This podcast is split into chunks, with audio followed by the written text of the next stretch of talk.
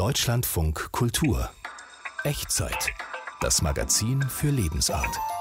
Mit Katja Bigalke herzlich willkommen. Und ich nehme Sie heute mit in den Garten, jetzt wo da so vieles herrlich blüht und gedeiht, entflammt ja bei vielen schon so eine große Liebe zum gestalteten Grün. Deswegen jetzt in dieser Echtzeitausgabe nun der Garten und zwar aus diesen vier Perspektiven. Ein Garten ist ein abgegrenztes Stück Land, in dem Pflanzen kultiviert werden. Es gibt repräsentative Gärten, es gibt Gärten, die was beweisen müssen. Aber am herrlichsten sind an die Brust gedrückt. Die größten und stärksten Nesseln wachsen tatsächlich in Gärten oder bei menschlichen Behausungen. Ich lieb die ADHS, Burnout, Depression. Gartentherapie hier ist für mich die beste Therapie. Diese zwei Keimblättchen ist quasi das Kössestadium und dann kommen die echten Blätter der Pflanze. Und das ist quasi das, was man mit Microgreens meint. Dann der Garten an der falschen Seite, das ist scheiße. Die einen finden im Garten Heilung, die andere die Freude und nochmal andere können selbst zu Hause nicht von der Gartenarbeit lassen und kultivieren auch in der Wohnung kleine Beete mit Microgreens. Ich nehme Sie jetzt an dieser Stelle aber erstmal mit in den Künstlergarten. Das ist ja fast schon so ein Genre für sich. Schließlich hatten viele berühmte KünstlerInnen einen Garten. Frida Kahlo, Claude Monet, Max Liebermann oder Hannah Höch, um nur einige Beispiele zu nennen. Ihnen allen galt der Garten als Ort der Ruhe und der Inspiration. Aber in so einem Künstlergarten steckt natürlich auch viel Arbeit. Das sagt zumindest die Schriftstellerin Eva Demski, die zwei Bücher mit Gartengeschichten geschrieben hat und auch selbst seit 50 Jahren einen kleinen Garten in Frankfurt am Main ihr eigen nennt. Durch den hat sie Anne-Sophie Schmidt geführt und zwar per Telefon.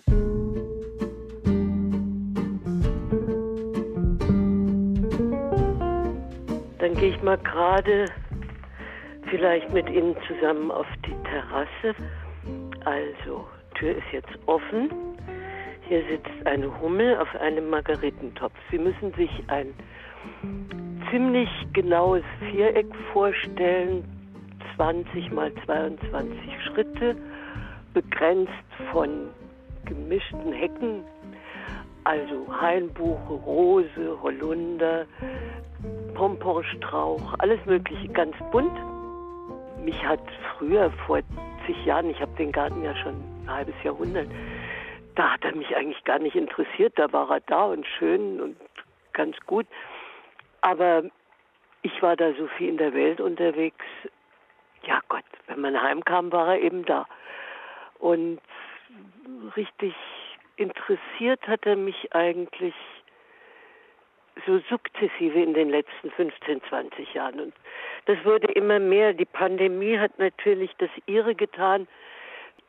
Und je kleiner die Welt wird für einen selber, und das wird sie natürlich im Alter, äh, desto wichtiger ist einem dieser Mikrokosmos.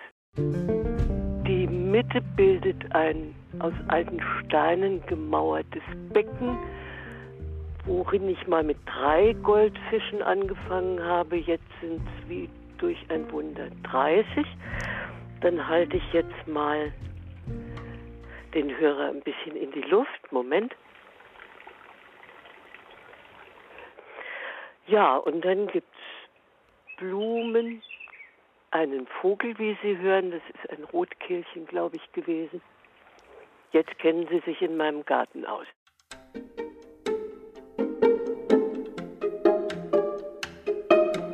Ich kann ja Vorgärten lesen, wie andere Leute Postkarten. Das ist ein großes Vergnügen. Es gibt repräsentative Gärten. Es gibt Gärten, die was beweisen müssen, nämlich dass man in der Lage ist, ein Stück Boden zu etwas zu zwingen, was es sonst von alleine nicht täte das alles ist nicht das, was mich so besonders interessiert. Mich interessiert, wie wir kooperieren können, der Garten und ich. Und das habe ich in den vielen Jahren natürlich gelernt, was er gern möchte und was er unter keinen Umständen tut. Und das eine lasse ich ihm, aber nicht zu viel und das andere, dazu zwinge ich ihn nicht, weil es hat eh keinen Sinn. Man wird ja sonst nur grantig zueinander.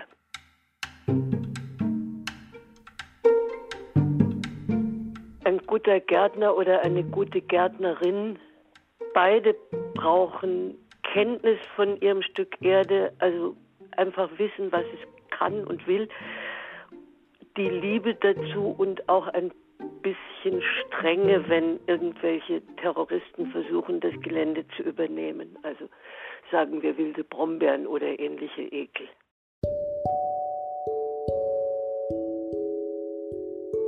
Wenn Sie einen Garten lang haben, gibt es nicht nur Zukunft, die wird ja naturgemäß immer kürzer, sondern auch Vergangenheit. Und ich musste mich von einigem verabschieden, unter anderem von einem wunderbaren Goldregen, der auch Bäume sterben, der halt gestorben ist. Und bei einer Renovierung hat man mir die Glycinia abgehackt, die kommt jetzt wieder, aber ich bin ganz sicher, dass ich sie nicht erlebe, wenn sie zu ihrer alten Größe zurückkehrt. Sie wird das vielleicht tun, aber so alt werde ich nicht wenn man zu melancholisch wird, dann geht man ins nächste Gartencenter oder in die nächste Gärtnerei und gibt einen Haufen Geld für bunte, aktuell schöne Sachen aus. Sagen wir mal so, ich habe nicht gern Kummer über was, es gibt genug Kummer. Und der Garten hat auch die Aufgabe, mir Vergnügen zu bereiten. Ja, Freude machen soll in jedem Fall der Garten, das sagt die Schriftstellerin Eva Demski, die ganz offensichtlich eine ganz besonders enge Verbindung zu dem Grün vor ihrer Türe hat. Die Kehrseite des Gartens äh, ist ja das Unkraut. Und das schlimmste Unkraut ist die Brennnessel, weil sie eben brennt, wie der Name ja schon sagt. Das sind ja auch dann meistens die Kindheitserfahrungen, die man so mit diesem Kraut hat, nämlich diese roten Pusteln auf der Haut, die einen Kontakt mit diesem ausgewachsenen Blatt der Pflanze ja hinterlassen.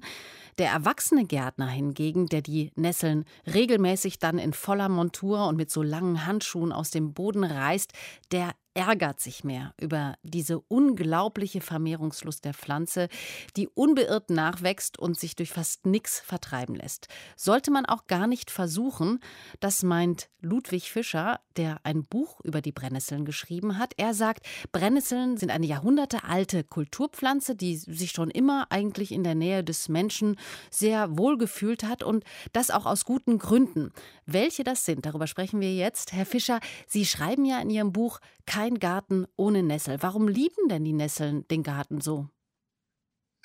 Naja, die Nesseln sind äh, sogenannte Stickstoffanzeiger. Sie brauchen relativ viel Stickstoff im Boden.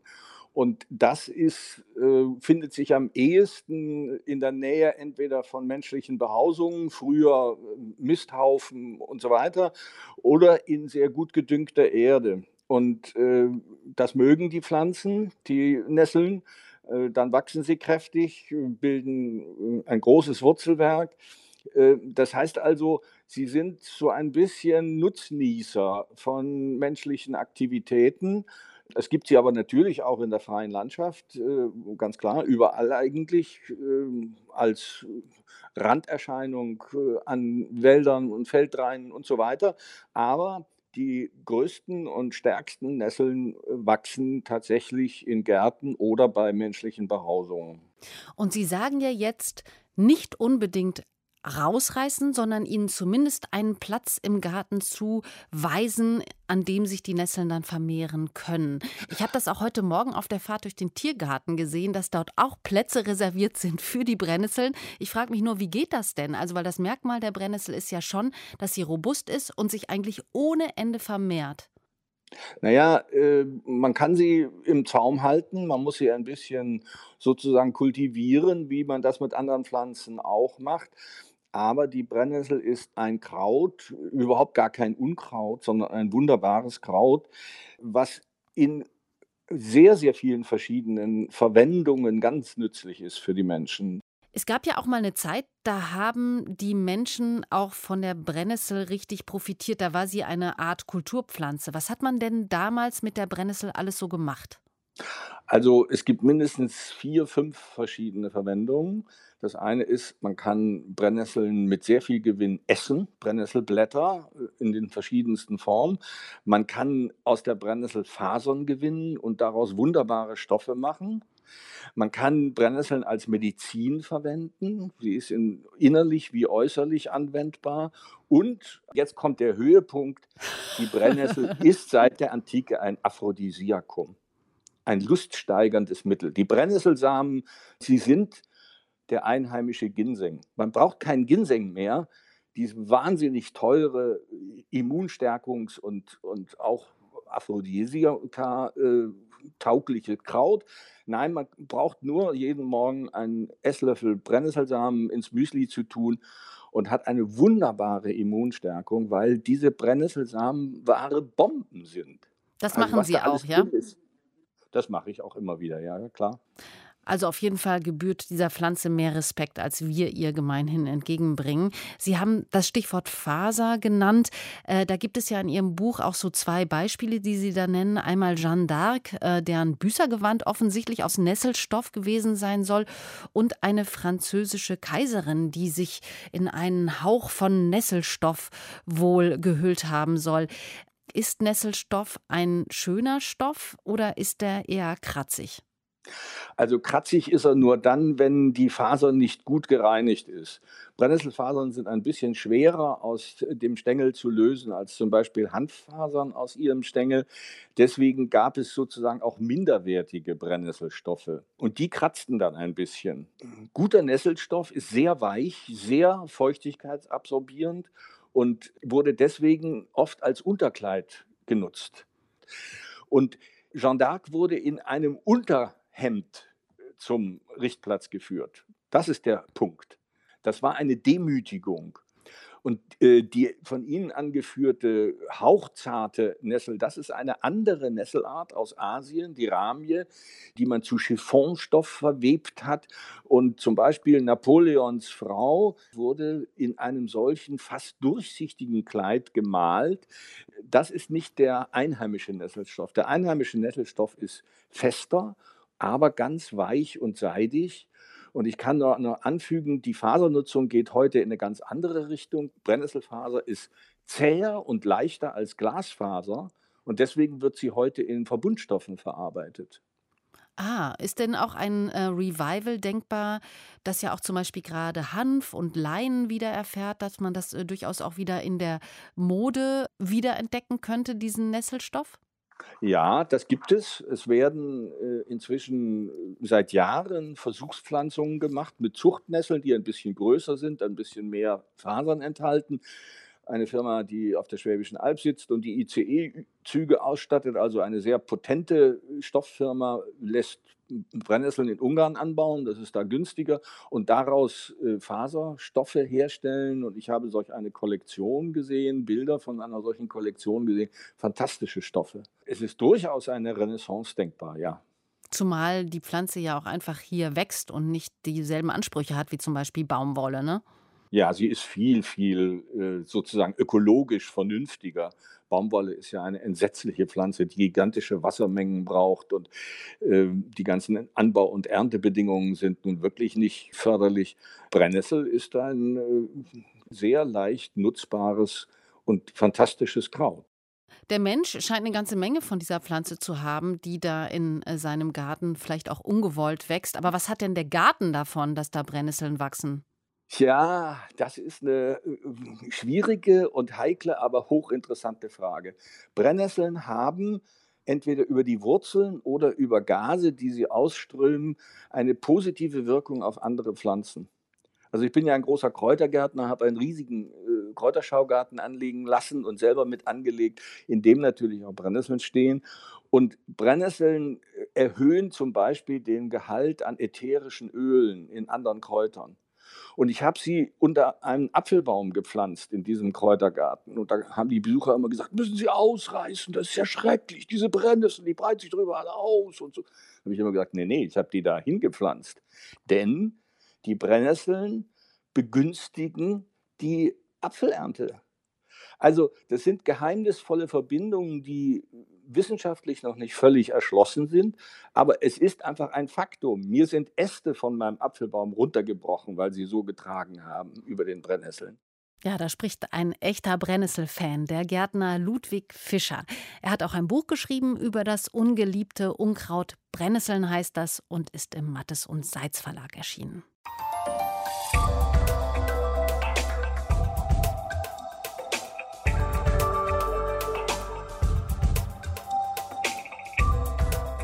Es ist Gartensaison und auch deshalb dreht sich hier in dieser Echtzeitausgabe heute alles um den Garten.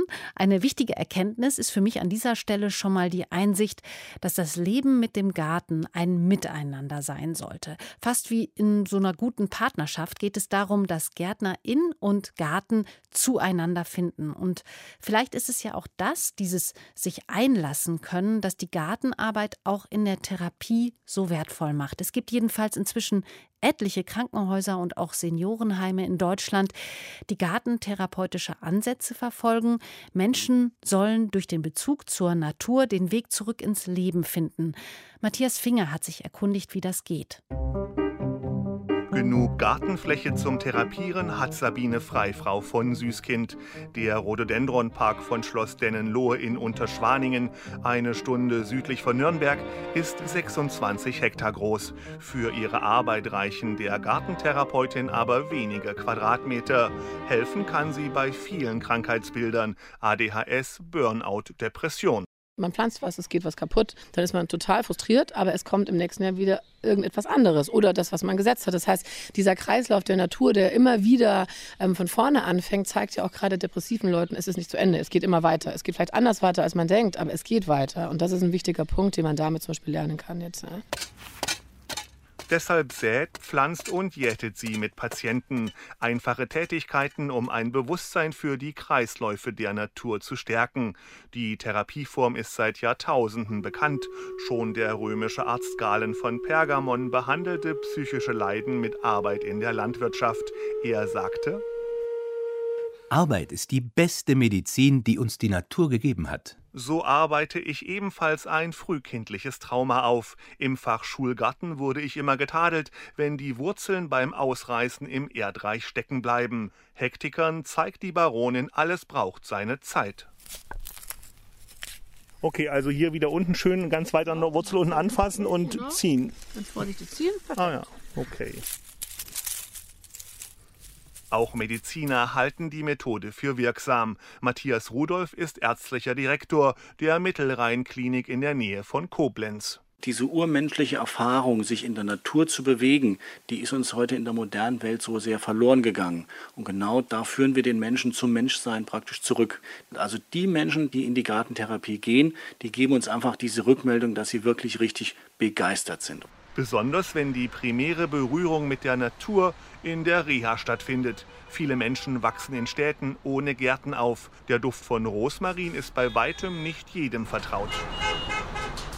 Mich lenkt es sehr ab. Meine Krankheit ist auch Tinnitus und da muss ich mich ablenken. Die Gartentherapie hier ist für mich die beste Therapie. Die frische Luft, die vielen Blumen und so, das hat mich einfach aufleben lassen.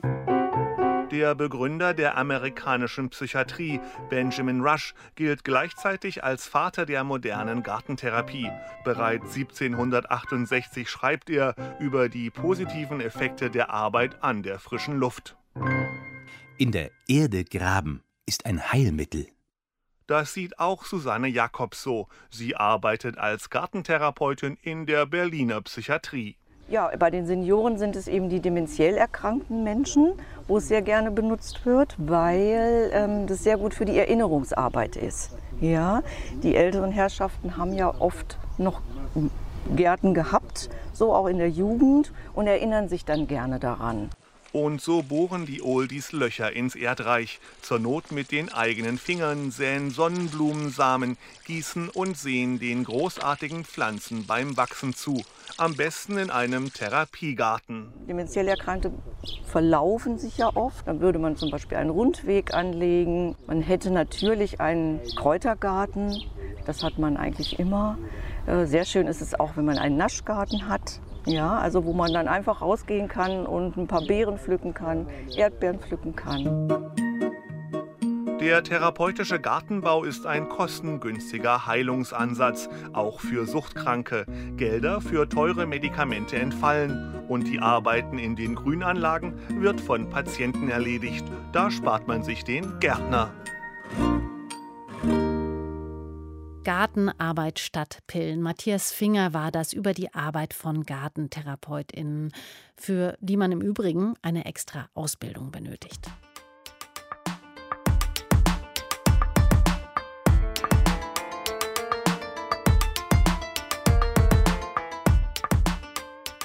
Komm in meinen Garten, so heißt ja diese Echtzeit. Und normalerweise führt dann diese Einladung immer nach draußen, jetzt aber nicht.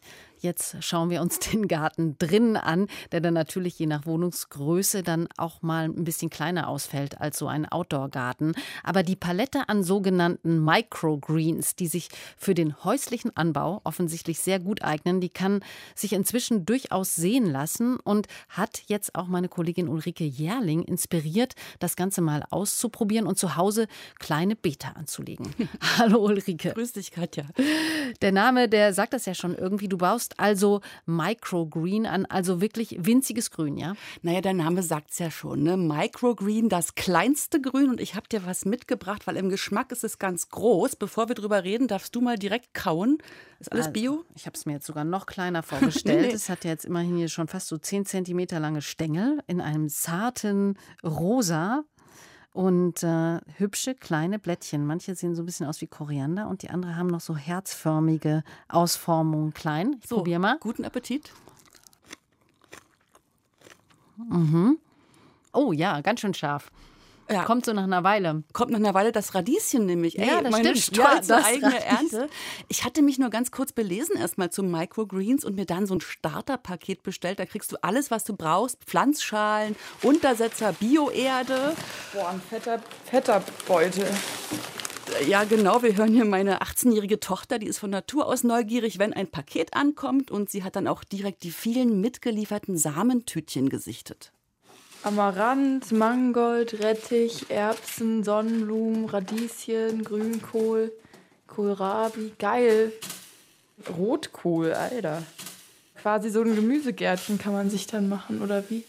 Wow, also das klingt jetzt nach einem ziemlichen Projekt. Also ich könnte mir jetzt gar nicht vorstellen, wo in meiner Wohnung Platz für so ein Gemüsebeet wäre. Du hast eine sehr große Küche wahrscheinlich. Man fängt einfach mal mit vier Sorten an, weißt du, das so ging's los. Und ich lasse ja bei Microgreens das Gemüse auch nicht besonders groß werden, um nicht zu sagen, ich esse nur die Blättchen des Gemüses und brauche also auch nur kleine Pflanzschalen. Also das ist dann wirklich wie bei der Kresse, ja? Ja, ja, ja, jein. Wir lassen uns das mal von Ela Rüther erklären. Sie ist Foodfotografin und Kochbuchautorin, hat das Buch Microgreens, Microleaves geschrieben und ermuntert uns, über Kresse hinauszudenken. Also nicht nur das dünne Stängelchen und die ersten zwei Keimblätter zu ernten, sondern richtig ins Grün zu gehen.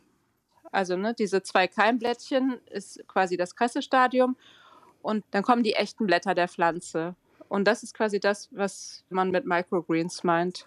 Letztendlich kann man ja jedes x-beliebige Gemüse nehmen und einsehen. Man kann einen kleinen Basilikum machen, Rucola, Senfsaat, Boxhornklee, Erbsen zum Beispiel, äh, rote Beete, Rotkohl, die ganzen Kohlsorten. Also wir haben hier so viele Tüten, dass wir hier die ganzen nächsten Wochen beschäftigt sind mit Sehen, Ernten und Essen. Also ich hätte Bock auf Amaranth irgendwie, weil es so außergewöhnlich ist. Dann nehme ich als Gegenstück Rotkohl. Diese Blättchen, du hast ja gesagt, man isst nur die Blättchen eigentlich, ne? Die schmecken dann aber wie das richtige, eigentliche Gemüse oder wie muss man sich das vorstellen? Naja, du hast wahrscheinlich noch ein bisschen Radieschen auf der Zunge, würde ich sagen. Hab so, ich. so ist das. Und du machst nicht nur eine sehr leckere Erfahrung, sondern auch eine sehr gesunde. Es geht also wirklich auch um die Inhaltsstoffe. Microgreens darf man gern Superfood nennen, sagt Ella Rütter. Generell kann man sagen, dass in den kleinen Pflänzchen der Anteil an Vitaminen und gesunden Inhaltsstoffen größer ist als in der ausgewachsenen Pflanze nachher. Also das heißt, ne, man nimmt prozentual mehr Vitamine und ähm, Ballaststoffe und so weiter zu sich. Und das ist ja auch nicht neu. Man kennt die alte Geschichte um die krank werdenden Seefahrer, die auf langen Seereisen Mangelernährung hatten, an Skorbut litten. Ne? Und vor rund 250 Jahren hat ja ein englischer Arzt gegen diese Seefahrerkrankheit tatsächlich keimendes Getreide entdeckt. Die Keimlinge hat er zu Pulver vermahlen. Das hatte dann eben diesen hohen Vitamin C-Gehalt, das Mittel schlechthin gegen Skorbut. Ja, und die Konsorten um James Cook, die hatten dann immer Kresse an Bord. Die keimt ja auch super auf nassen Leinentüchern oder Watte. Sauerkraut geht natürlich auch. Aber jetzt ähm, nasse Watte hast du jetzt nicht verwendet für deine Microgreens, sondern du hast das richtig mit Erde schon gemacht, oder? Das klingt jetzt ein bisschen so wie so eine ganz kleine Pflanze ganz groß oder so. Ja, und einwandfrei Bio und diesen Punkt findet Ella Rüther eben auch so überzeugend. Man hat was, was man selber angebaut hat. Man hat die volle Kontrolle. Also man kann biologisches Saatgut kaufen, Blumenerde, die gut ist und unbelastet ist. Und dann kann man es ja wachsen sehen. Also man weiß quasi, was man nachher auf dem Teller hat. Und man hat tatsächlich mal wieder richtig gärtnerische Freude. Ich war also mit der Tochter sehr elementar zugange. Wir haben schön Erde in die Schalen gefüllt und dann. Amaranth. Ja, jetzt werden also sehr gleichmäßig die Samen verstreut. Mehr? Alles rein. Alles ein rein. Tütchen pro. Gott, oh Gott. Aber die liegen doch jetzt alle aufeinander. Ich habe keine Ahnung. Ist Es so Survival of the Fittest oder? Wir werden sehen. Das ist hier richtig Schulgarten. Ja, das hat sich aber noch ein bisschen naturverbundener angefühlt irgendwie. Da war man wenigstens draußen, als man es eingepflanzt hat. Ja, Saatgut leicht andrücken und dann wässern. Ja, aber das klingt jetzt doch äh, ganz nett. Auch, äh, auch nach so einem netten gemeinsamen Erlebnis hier, euer kleiner Küchengarten. Wie lange dauert das denn, bis da was keimt? Ja, du musst zweimal am Tag wirklich das Saatgut zart befeuchten, mit Pappe auch abdecken. Ne? Gekeimt wird im Dunkeln, aber dann geht es am zweiten Tag schon los. An Tag vier kannst du die Abdeckung abnehmen und dann ist richtig große Freude. Der Amaranth war magentarot, Radieschen und Senf knallegrün. Und ich habe dann immer beim Morgenkaffee so ein Fortschrittfoto gemacht, weil es wirklich toll ist, beim Wachsen zuzugucken und beim Blattbilden. Also richtig kleine Büsche sind da entstanden. Ach toll, das klingt äh, sehr cool. Ähm, du hast dich wahrscheinlich aber auch natürlich sehr auf das Ernten gefreut, oder? Weißt du was? Ich habe mich dann eher ein bisschen gefürchtet, weil du nach drei Wochen, da hast immer gegossen und so weiter, dich gefreut, dann sollst du nur einmal Schnipp machen und dann dieses sehr zarte Blattgrün direkt essen. Und wir müssen ja sagen, so richtig metern tut das eben nicht. Das gibt auch Ela Rüther zu. Also man hat ja auch keinen Salat. Also allein vom Volumen ist es ja wenig. Man kann es eher als Gewürz verstehen. Man kann also Suppen zum Beispiel bestreuen oder man kann so Sommerrollen machen. Also man kann letztendlich auch sein Müsli morgens damit aufwerten oder auch verschiedene Salate, weil also der Witz an den Microgreens ist, dass die sehr aromatisch schmecken. Okay, also das ist nicht richtig voluminös, was man da äh, dann erntet, aber es gibt eine Menge Geschmack. Ist so ein bisschen wie Kräuter wahrscheinlich. Ne? Ähm, was hast du denn für Rezepte damit ausprobiert? Ich habe noch gar nichts ausprobiert. Es gibt dieses tolle Buch von Ela Rüther. Ich sehe da tolle Kräuterbutter zum Beispiel, verschiedene abgefahrene Pestos zum Haltbarmachen oder auch Was ich lecker fand, weil ich großer Ziegenkäse-Fan bin, dass man so kleine Kügelchen macht und die quasi in den verschiedenen Microgreens wälzt. Zum Beispiel in Kresse, in Kohlrabi, Fenchel-Leaves sind auch total lecker. Und das wäre zum Beispiel was für Gäste, wenn man mal auch präsentieren möchte, was es alles gibt. Also die ganzen Sachen schmecken eigentlich schon auch so, wie das Gemüse später schmeckt. Hm. Also das ist klein und lecker und natürlich gesund. Und äh, du hattest ja vorhin die Geschichte erzählt über die Seefahrer, die natürlich früher auch Keimlinge angebaut haben gegen Skorbut. Ähm, hat man das denn jetzt so wiederentdeckt oder woher kommt dieser Trend mit dem Microgreen? Tatsächlich aus den USA hat mir Ella Rüther erzählt, das schwappt in Wellen immer wieder so hoch, Lifestyle-mäßig. So auf Bauernmärkten gibt es dann diese schicken Bio-Feel-Good-Microgreen-Töpfchen zu kaufen. Hashtag Trend, ne? Aber ich muss dir ehrlich sagen, ich habe ja auch extreme Grünsehnsucht, meine wuchernde Minze im Blumenkasten draußen und so. Aber beim Ernten der Microgreens, da bin ich irgendwie echt ins Denken gekommen und meine Tochter auch. Guck mal, du hast jetzt eigentlich lauter einzelne Radieschenpflanzen, ne? Krass. Wir könnten die auch ins Hofbeet unten pflanzen, dann könnten wir richtig viele Radieschen ernten. Also mein Gedanke ist einfach stimmt, so, Stimmt, so stimmt, stimmt, stimmt. Der Gedanke ist ja richtig blöd. Gott, wie als ob man so ein Küken isst. So ein bisschen, bloß halt in der Pflanzenwelt. Ja, und Ella Rüther hat zwar ein tolles Foto- und Rezeptbuch gemacht, aber sieht die Sache eigentlich ganz ähnlich. Also man verschwendet ja eigentlich dieses Potenzial. Also es ist schon Luxus, ja. Ja, und Luxus mit Saatgut passt für mich eigentlich nicht so richtig in diese Welt. Nee, passt nicht. Aber das finde ich jetzt ein bisschen pessimistisch als Abschluss hier unseres Gesprächs über Microgreens. Wir müssen nicht so moralisch enden. Hier noch ein letzter Ton aus dem Selbstversuch. Also jetzt auf dem Brot ist schon, ist schon sehr, sehr lecker. Weil auch dieses Rote der Amaranth macht so eine geile Note nochmal rein. Das ist so ein bisschen fruchtig, erdig. Wenn ich das mal kriege, da kann man jetzt nicht Nein sagen. Mhm. Fühlt sich schon cool an. Also doch jetzt kein moralisches Ende. Und ich komme nochmal zurück auf die Kresse. Man würde ja auch nicht über die Kresse herziehen, wenn man sie zu Hause anpflanzt. Also ich finde, das klingt nach Spaß und das kann man durchaus mal probieren. Danke, Würde ich Ulrike. sagen. Okay, tschüss. Ja, und das war's an dieser Stelle mit der Gartenausgabe der Echtzeit. Ich nutze den Moment noch, um Sie auf unsere großartige Echtzeitserie Klassik drastisch mit David Striso und Axel Ranisch hinzuweisen. Es gibt da nämlich eine neue Staffel und die finden Sie in unserem Echtzeit-Serien-Podcast überall da, wo es Podcasts gibt. Ich bin Katja Bigalke und ich danke für Ihr Interesse. Tschüss und machen Sie es gut.